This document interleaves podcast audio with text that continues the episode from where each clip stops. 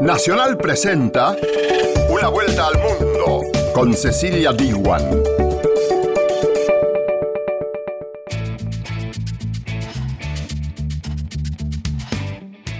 Esto es Una vuelta al mundo. Bienvenida y bienvenido.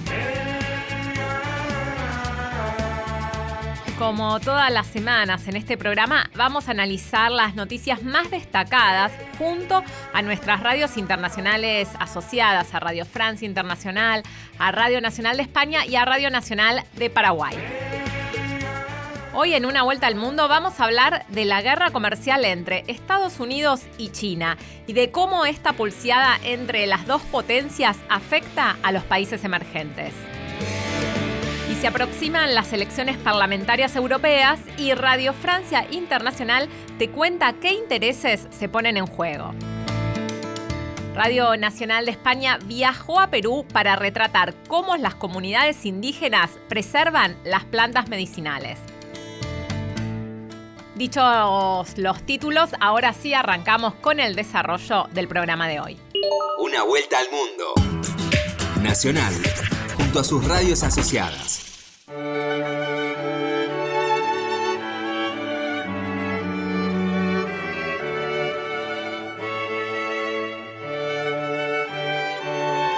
La Oda a la Alegría de Beethoven es el himno de la Unión Europea y con esta música de fondo te cuento que en menos de una semana los europeos van a renovar los 751 escaños de su parlamento de este bloque comunitario y los franceses tendrán que elegir a sus representantes entre 33 listas. Las encuestas dan como favoritos codo a codo al partido de Macron y al partido ultraderechista de Marine Le Pen. Una vuelta al mundo. Nacional junto a Radio Francia Internacional. Se acercan las elecciones europeas, se va a votar del 23 al 26 de mayo para renovar los 751 escaños del Parlamento Europeo. De esos, 74 o 79 serán franceses, dependiendo de si el Reino Unido deja en los próximos eh, meses el bloque. Y para hablarnos de esas elecciones desde la perspectiva francesa, hoy hace escala en París Stéphane Sejourné. Stéphane, muchísimas por estar con nosotros. Gracias por invitarme. Usted es el director de campaña de La República en Marcha, que es el partido del presidente Emmanuel Macron. También es candidato, está en el número 6 de esa lista que también incluye a los centristas en unas elecciones en las que hay 33 eh, listas en Francia. Es un número récord. Hasta ahora en las últimas citas electorales europeas siempre había una veintena de, de partidos franceses. ¿Tienen temor a perder estas elecciones? No, no hay temor de, perder las elecciones, hay a la voluntad de, llegar primero de esas elecciones. Y se ve en todo el mundo esa recomposición política eh, que hay, eh, lo vimos eh, también en los países latinoamericanos y también en algunos países europeos, una recomposición entre la tentación de una democracia iliberal y esa esa ADN que, que, nosotros llevamos de, de, defender también la democracia y contra la extrema derecha. Se trata de la primera cita electoral desde que el presidente Emmanuel Macron llegó a la presidencia y sin duda va a ser un test, ¿no? Es un test para la mayoría, la mayoría, la mayoría nacional en, en Francia. Parlamentaria, eh, sí. Parlamentaria y es un test también en Europa para el presidente. Eh, hubo eh, en esos dos años de presidencia del presidente Macron la voluntad también de, de llevar otros países en una refundación de Europa y es un test nacional, pero que tendrá evidentemente una consecuencia europea y nacional. Eso no lo puedo ocultar. Hay un gran euroescepticismo creciente en Europa, es innegable. Los antieuropeos podrían ganar mucho más peso en el Parlamento Europeo. Hay un riesgo de implosión y vemos ya esa cristalización del no a Europa con el Brexit, ¿no? con, ese referéndum. Eh, en ese desapego a Europa, ¿qué responsabilidad tienen los políticos? Porque eh, muchos europeos no es que digan no a Europa por porque no, simplemente se sienten desprotegidos, eh, sienten que a lo mejor eh, querrían más políticas sociales, menos liberalismo. ¿Ustedes qué proponen para recuperar la confianza de los europeos y qué parte de responsabilidad tienen los políticos? Los políticos tienen una responsabilidad con Europa porque cuando las cosas van bien eh, es lo nacional y cuando las cosas van mal siempre es Europa. La culpa de Europa. La culpa de Europa. Entonces hubo una cultura de así de los políticos de retrasar siempre siempre la, la culpa sobre sobre las instituciones europeas. Europa tiene que democratizarse también y también a tener eh, un lado más democrático con el pueblo, con eh, las personas. Lo vimos en Francia que hay una sensibilidad a participar más de la acción pública. Entonces, habrá eh, en, las, en las próximas semanas proposiciones para justamente democratizar las instituciones europeas y hacer participar un poco más los ciudadanos a la participación de la decisión. ¿Y qué medidas concretas para que la gente no se sienta eh, desprotegida o que siente que eh, ya no puede comprar cosas, ya no puede vivir como antes. Eh, hablan en su programa de un salario mínimo europeo. Claro, creo que hay, una, una, posibilidad para que todos los, los países de, la Unión Europea tengan un salario mínimo. Tenemos que ir más adelante sobre ese tema. tenemos sobre todos los temas de, de la educación por ejemplo, mm, para triplicar el, presupuesto de Erasmus, es una de las proposiciones que hacemos también. Justamente sobre la educación, que esto puede interesar mucho a nuestros oyentes, también proponen unos préstamos de 15.000 euros para la formación profesional.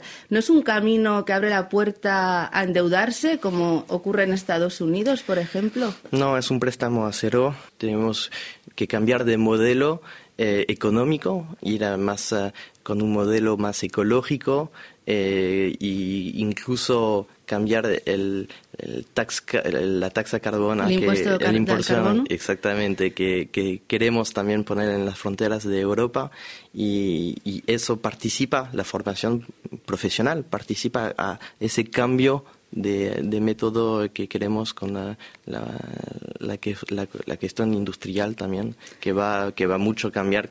Pues muchísimas gracias, Stefan Sejounet, recordemos es el director de, de la campaña de esa lista de, del partido de Emmanuel Macron para las elecciones europeas y también candidato. Hasta pronto amigos.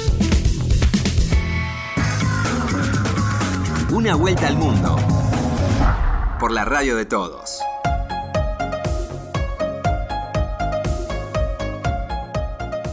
Comercial entre China y los Estados Unidos se intensificó en los últimos días con nuevos aranceles cruzados que anunciaron ambos países. Para hablar sobre este tema, estamos en contacto aquí en Una Vuelta al Mundo con Gustavo Girado. Él es economista, es docente y dirige un posgrado sobre China en la Universidad Nacional de Lanús. ¿Cómo le va, Girado?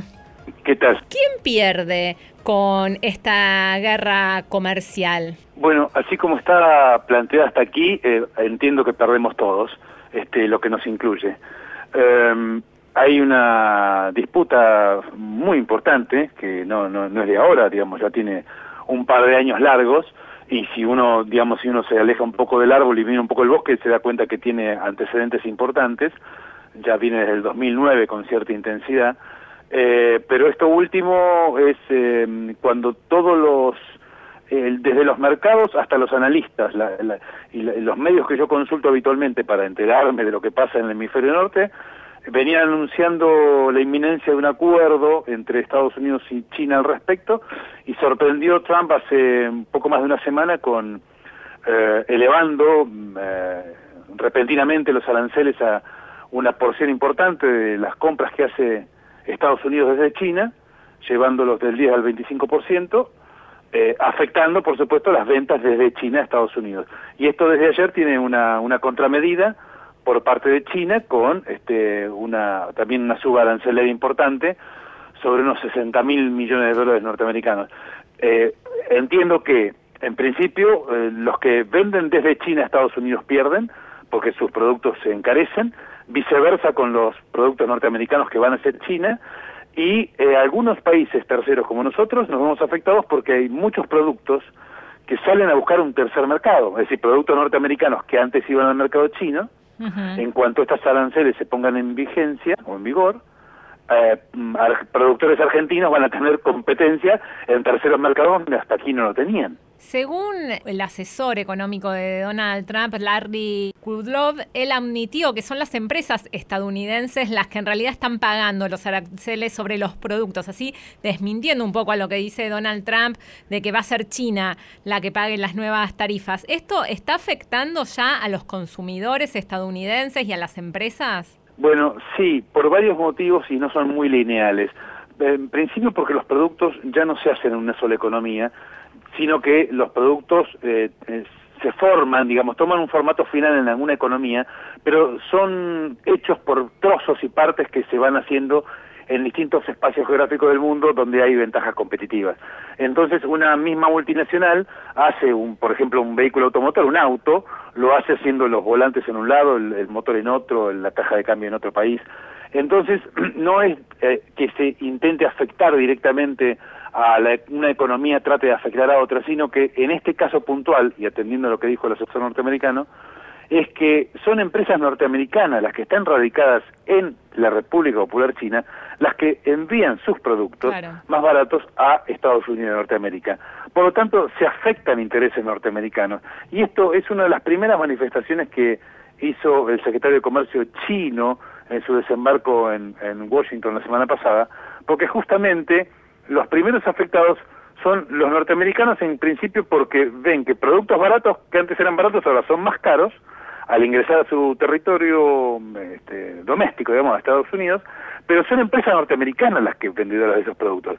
O es el importador norteamericano que tiene que pagar más por un producto que viene desde China, o es una misma empresa norteamericana radicada en China que está exportando algo que es más caro ahora.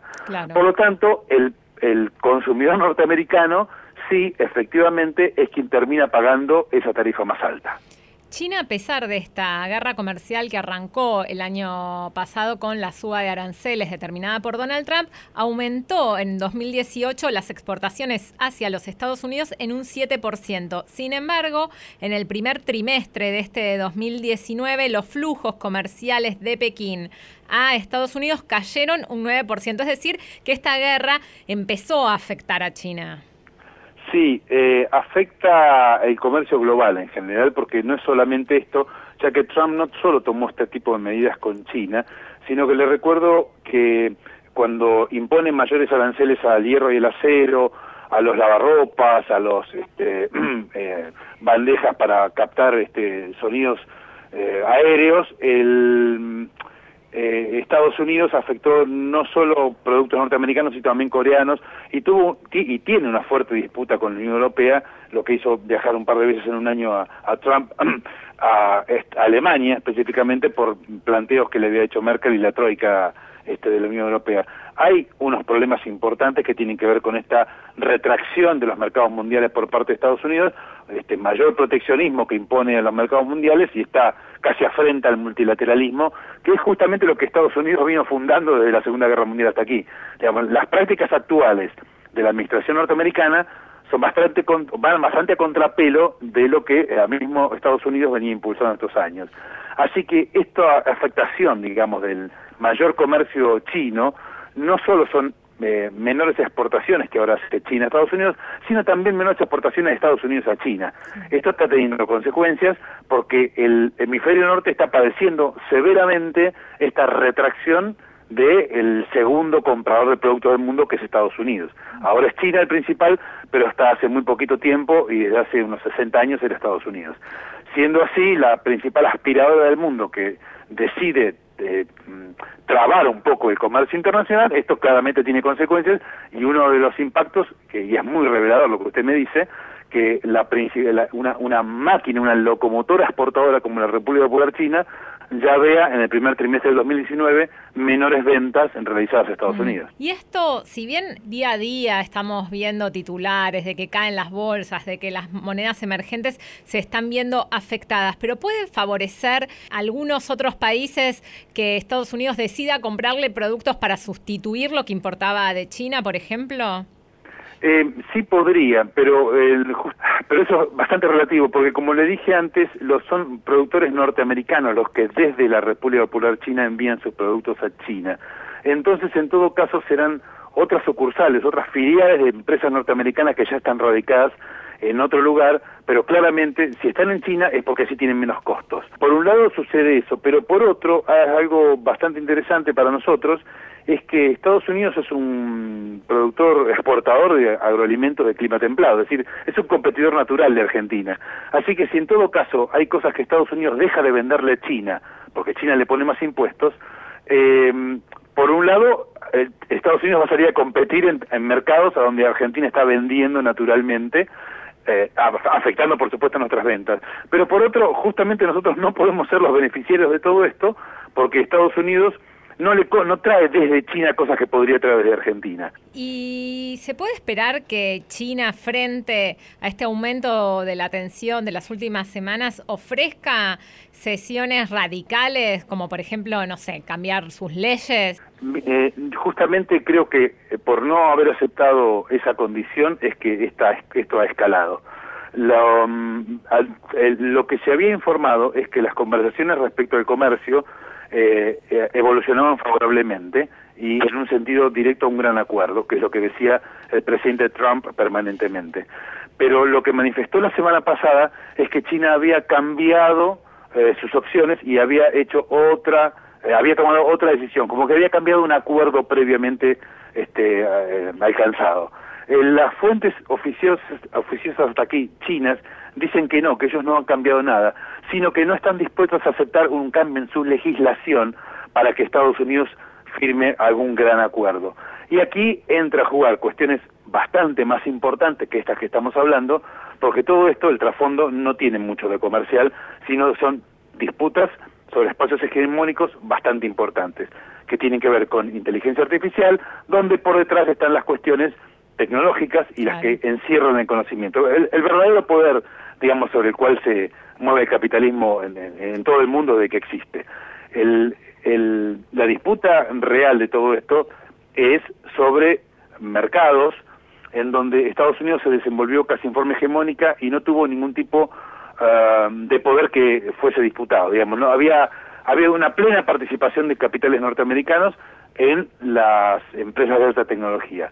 Ahora esos espacios son disputados por empresas de la República Popular China que aprendieron a hacer a partir de la concesión de su propio mercado. Antes hablábamos de cómo está afectando esta disputa comercial a los mercados emergentes. Puntualmente, ¿cómo está afectando a América Latina, a Argentina, este conflicto entre Estados Unidos y China? En primer lugar, por el, por el lado financiero. El dinero se va de los mercados emergentes y si hay un mercado emergente que es muy frágil, es el nuestro. Entonces, uno de los principales afectados ha sido el mercado de capitales argentino, del cual han huido los tenedores de, títulos y se han ido a refugiar a los bonos de la Reserva Federal Norteamericana. Y en segundo lugar, porque uno de los eh, actores de toda esta historia es Estados Unidos y, como le comentaba, es competidor de Argentina. En virtud de eso, Estados Unidos sale a los mercados con productos en los cuales Argentina no tenía tanto competidor, por ejemplo, aceite de soja o harina de soja, por lo tanto va a haber mucha más oferta de productos en el mundo de los cuales Argentina vende. Al haber más oferta, el precio claramente tendería supuestamente a bajar y siendo esto así, los este, productores argentinos se ven afectados. Si el productor argentino se ve afectado, se ve afectado también el fisco en Argentina por dos motivos. Primero, porque cobra menos derecho de exportación y segundo porque la tasa estadística que aumentó la semana pasada el gobierno nacional este, también va a tener una menor recaudación de lo esperado. Por último, algunos creen que estas amenazas arancelarias de Trump son más bien para aumentar su base electoral y conseguir más repercusión dentro de su país que para ganarle esta pulseada a China. Sin embargo, el Banco Mundial dice que las mayores víctimas de esta guerra fueron los agricultores y los obreros, que son justamente los que lo apoyaron a él en las elecciones de 2016. ¿Cómo ve que esto puede afectar a Trump en esta carrera para su reelección? Bueno, esto comenzó con la, para el momento de las elecciones de medio término del mandato de Trump. Esto justamente eh, obedece a que al, al primer aumento de las aranceles que impuso Donald Trump, la, respuesta de la República Popular China fue afectar productos que eh, sean vendidos desde el medio oeste norteamericano. Um, aceites, eh, parte de pollo, carne de cerdo, biocombustibles, todos productos que vienen de la zona del medio oeste que son la base electoral de Donald Trump. Por eso, cuando China afecta algún producto norteamericano con su suba arancelaria, afecta a productos que, que son exportados desde Estados Unidos en los lugares que geográficamente tiene la mayor cantidad de votantes Donald Trump, de manera tal de afectar su base electoral para que tenga algún tipo de respuesta política al interior del gobierno norteamericano, decir, para que haya alguien adentro de Estados Unidos que levante el teléfono y le pida al presidente norteamericano que no continúe con esta escalada. Y por otro lado, también China afecta productos norteamericanos para los cuales pueda tener un proveedor sustituto. Por lo tanto, si China afecta o afectó en su momento granos de soja, era porque Brasil, Argentina o Paraguay eventualmente podían este, proveerlo como sustituto. Gustavo Girado, clarísimo todo lo que ha explicado aquí en Una Vuelta al Mundo. Le agradecemos su participación en el programa. Ah, muchas gracias, a ustedes por, por llamarme. Era Gustavo Girado, director del posgrado de China de la Universidad Nacional de Lanús. Una Vuelta al Mundo, con la conducción de Cecilia Bigual.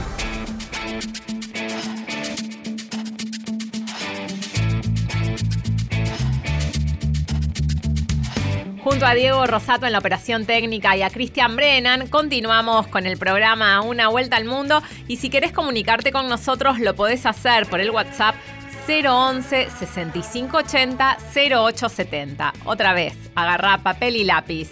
011 6580 0870. Seguís en Una Vuelta al Mundo por Nacional.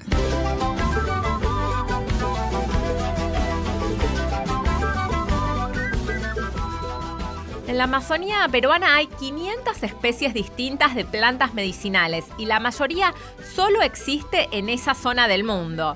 Gracias a las comunidades indígenas y a sus conocimientos ancestrales, las propiedades de estas plantas aún se conservan hoy. Una vuelta al mundo. Nacional, junto a Radio Nacional de España. Es un conocimiento ancestral de las comunidades indígenas que ha sido y es durante muchos siglos la única forma de curar las enfermedades, con lo que tenían en su entorno, la naturaleza, de ahí su propia filosofía de la vida. Son las voces y las explicaciones de este encuentro, primero de Jesús Silva, ingeniero agrónomo, y Jorge Cabrera, biólogo, experto en plantas medicinales del Jardín Botánico y Herbolario del CENSI.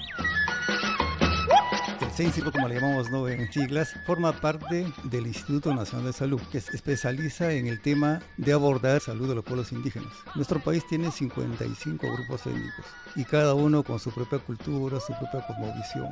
Yo creo que ellos merecen un sistema diferenciado de salud, respetando su cultura. Cada uno tiene sus particularidades, cada uno tiene su propio concepto de salud y enfermedad y tenemos que respetar eso. No puede ser un, un sistema único, ha fracasado eso, ¿no? Lo que se quiere es que cada uno tenga un abordaje diferente. Una de nuestras funciones principales es la revalorización ¿no? de la medicina tradicional de cómo los peruanos se han curado de manera ancestral, porque ya estas mismas comunidades también están tratando de proponer, ¿no es cierto?, algunos canales para que su medicina también pueda servir como parte del proceso de curación, para que los sabios y las futuras generaciones puedan tener documentos eh, a dónde acudir para el conocimiento de, de los beneficios de las plantas, es que se inicia este esfuerzo por hacer este catálogo de plantas medicinales de las cinco cuencas. El conocimiento tradicional tiene que ser puesto al servicio de la población, pero de todos modos hay que reconocer, ¿no es cierto?, esas comunidades, esas etnias que han sido depositarias, que han preservado, que han guardado ese conocimiento, ¿no? Nosotros no podemos ir directamente a alguien y decirle, dame lo que tienes y ver cómo esa persona se suma en la pobreza. Tiene que haber algún mecanismo por el cual las comunidades puedan de todas maneras eh, ser reconocidas en este proceso de asimilación del conocimiento. En la Amazonía tenemos valiosas especies y el conocimiento se está perdiendo porque los sabios se están muriendo y los jóvenes no le dan mucha importancia al tema de las plantas. ¿no? El conocimiento se transmite de manera oral, no está registrado. Entonces nosotros justamente, e, ese es nuestro papel de, de, registrar esto, pero ese registro lo tenemos que hacer previo consentimiento de las comunidades. De otro tema que también hemos observado es que hay plantas amenazadas de extinción que se están vendiendo en los mercados. El, comercio de plantas también contribuye justamente a que se deprede. Sí, es posible cultivarlas, especialmente en sus ambientes naturales. Nosotros cuando también tenemos oportunidad de ir al campo te incidimos en eso, ¿no? a las comunidades les hablamos, ¿no? De que tienen que hacer un uso sostenible de sus recursos para que esto dure, pues, para las próximas generaciones, ¿no es cierto? Hay muchos jóvenes, ¿no? Que ya también han despertado, ¿no? Hay interés de ellos de que no solamente se utilice la planta, ¿no? En su forma natural, sino también ya quieren entrar a, transformar, ¿no es cierto? A tener un valor agregado, ¿no? A generar empleo en las comunidades que son, que son pobres, ¿no?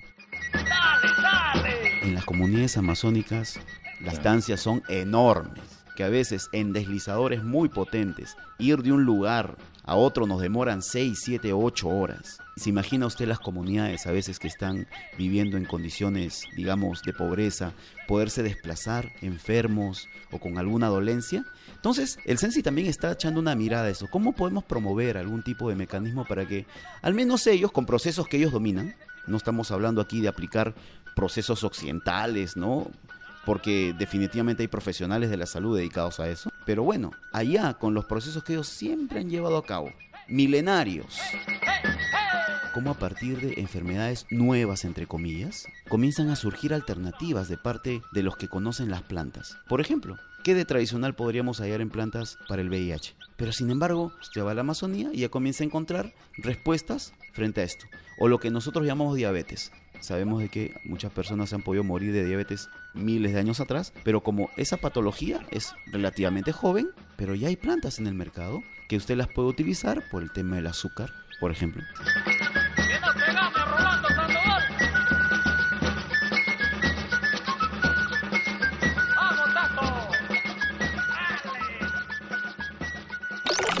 Una vuelta al mundo en una semana.